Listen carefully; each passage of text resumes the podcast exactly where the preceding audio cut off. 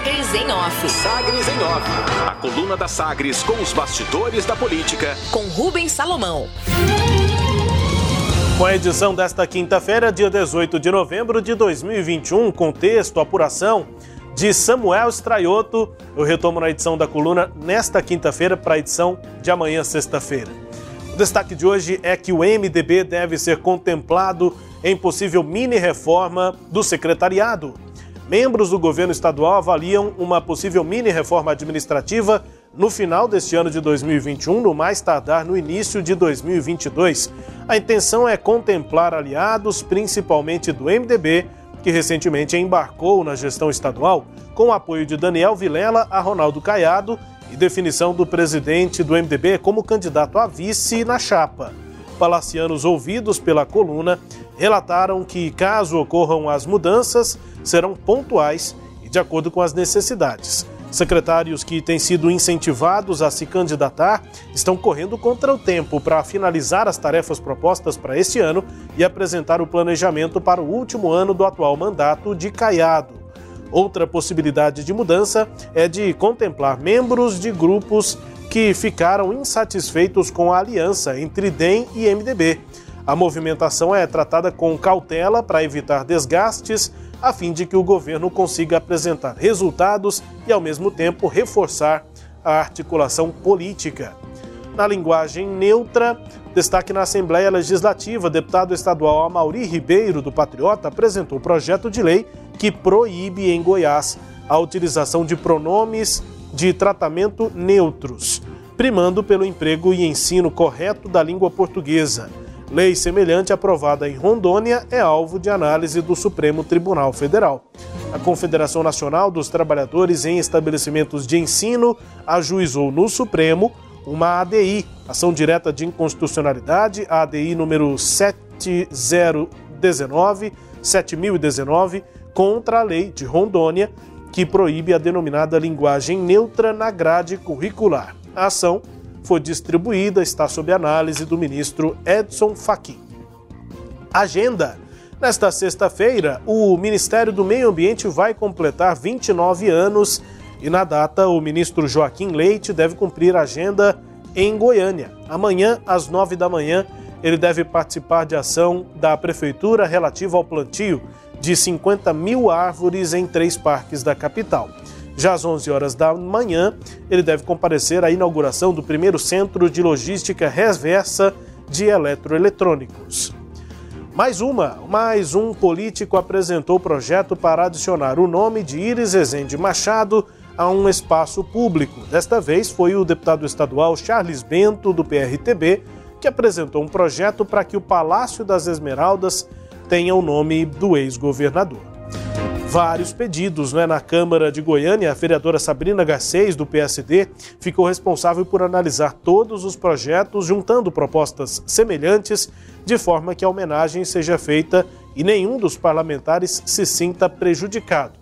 Foram diversos pedidos para rebatizar ruas e espaços públicos da capital, que o que chegou a gerar impasse entre os vereadores. Publicação: o Supremo Tribunal Federal publicou acórdão nesta quinta-feira em que limitou a uma vez a cada a, a uma vez a reeleição de parlamentares ao mesmo cargo na mesa diretora da Assembleia Legislativa do Estado de Goiás. Segundo a decisão do Supremo, a reeleição pode ocorrer na mesma legislatura ou na subsequente e não há impedimento para que o parlamentar seja reconduzido à mesa por mais de uma vez, desde que em outro cargo, se for no mesmo cargo, limite, portanto, determinado pelo Supremo de uma reeleição. Houve modulação dos efeitos da decisão e foi mantida a composição da mesa diretora eleita para o atual biênio, no comando de Lissau Vieira na presidência.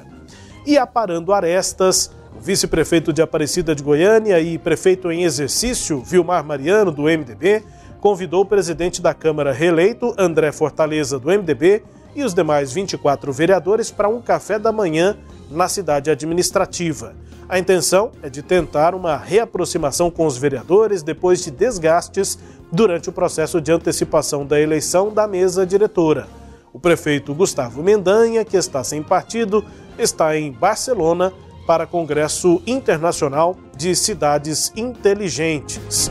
E o destaque final é para o retorno, a partir da edição desta sexta-feira.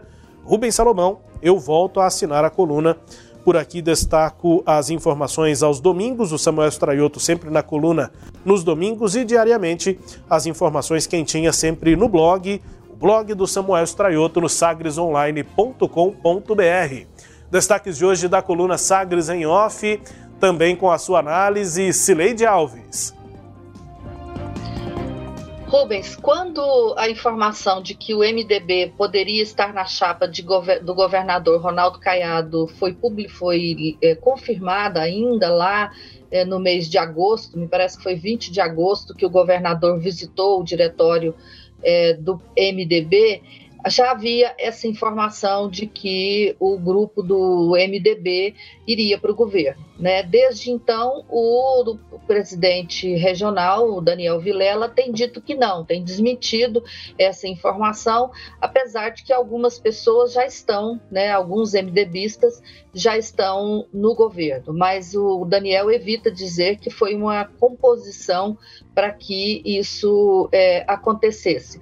Ontem provocou um certo burburinho a informação publicada no Jornal Popular de que Miguel Vilela, irmão de Daniel Vilela, já teria sido é, escolhido para um cargo na Secretaria de Indústria e Comércio. É, a mãe de Miguel Vilela, né?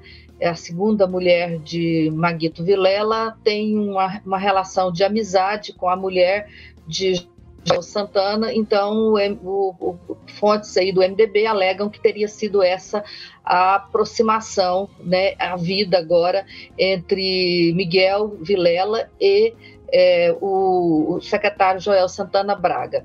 É, só que, claro, né, todo mundo coloca essa possível nomeação na conta de Daniel Vilela. Hoje, no jornal, o filho de Maguito, o filho caçula de Maguito, negou né, que esteja sendo nomeado, que será nomeado para essa vaga, mas o Joel ainda mantém a informação de que sim, ele vai. É, isso, toda essa história por conta dessa aproximação política aí entre o MDB e o governo. Ah, o, o, a, é claro que é, eu imagino que um ou outro cargo vai sim ser liberado ao MDB, independentemente do Daniel, que já está fazendo um papel aí de articulador político do governo. O, governador tem secretário de governo, que é o Ernesto Roller, mas é, ele não tem sido convocado para o governador, pelo governador, para a linha de frente para fazer esse trabalho que compete ao secretário de governo. Tanto que as articulações na Assembleia Legislativa têm sido tocadas já há um bom tempo pelo presidente Lissauer Vieira. Então, essa área está descoberta e aí em política, né, Rubens, quando é, não existe lugar vazio, quando está vazio aparece sempre alguém para ocupar e pelo menos na interlocução com os partidos no que diz respeito a essas alianças futuras, e que envolvem cargos, essas Daniel já tem feito é, à frente, haja vista inclusive a, a, a aliança com o PP, né, de Joel Santana Braga, que foi uma articulação via Daniel Vilela. Bom, queria comentar também, Rubens, essa nota de que um deputado pretende impedir que se use é, o, os pronomes neutros né, pra, é, nas escolas.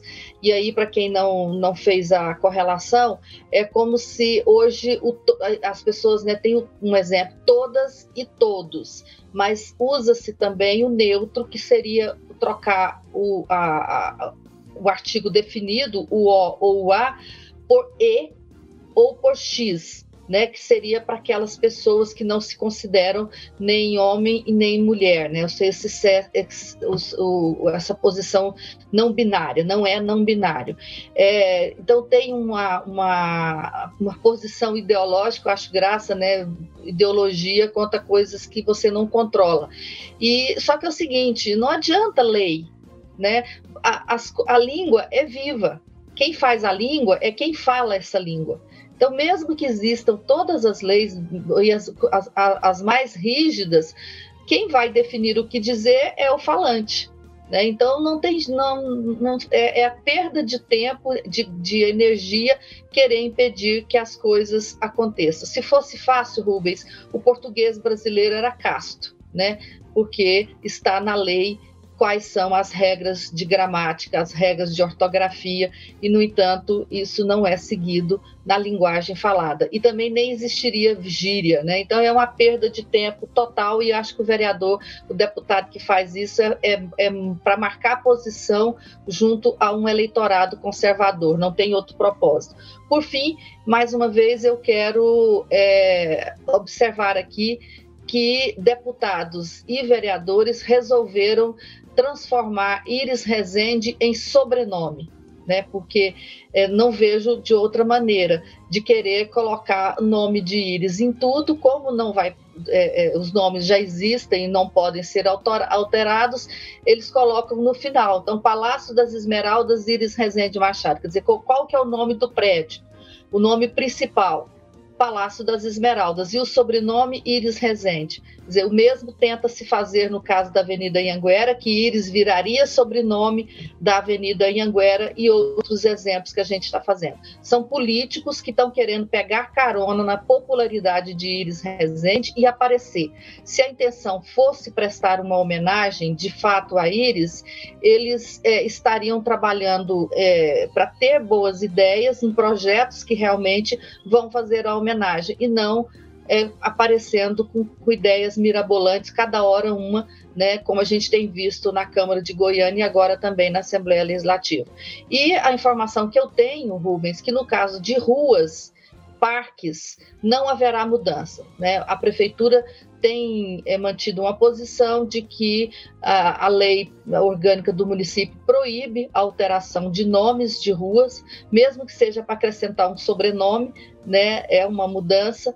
A prefeitura, portanto, tende a vetar essas mudanças por conta do código do, do, da lei orgânica que proíbe há muitos anos que nomes sejam alterados. Aliás, proíbe porque Goiânia tinha uma, uma vereadora adorava trocar nome de rua e isso começou a criar problemas seríssimos para comerciantes, para os correios, é, para taxistas, para até para o Google Map, né? Porque você não consegue identificar o lugar que cada dia muda de nome. Então foi uma providência que se tomou lá nos anos 90, a meu ver, é, muito é, boa, e que tem que ser mantida. Né? Então, se a Câmara quer homenagear Íris, se a Assembleia quer homenagear Íris, faça isso de uma forma, primeiro, que esteja à altura do homenageado e, segundo, que não complique a vida na cidade, por conta dessas mudanças de nomes que ajudam, né, que são importantes para a identificação de endereços na cidade. Rubens. É isso, informações e também a leitura de Sileide Alves diante dos destaques de hoje trazidos por Samuel Straioto na coluna Sagres em Off. A coluna que também é podcast. Está no Deezer, no Spotify, no SoundCloud, nos tocadores do Google e da Apple, com todo o conteúdo de segunda a segunda no sagresonline.com.br. Sagres em Off. Sagres em Off. A coluna multimídia. Acompanhe ao longo do dia as atualizações no www.sagresonline.com.br. Sagres em Off.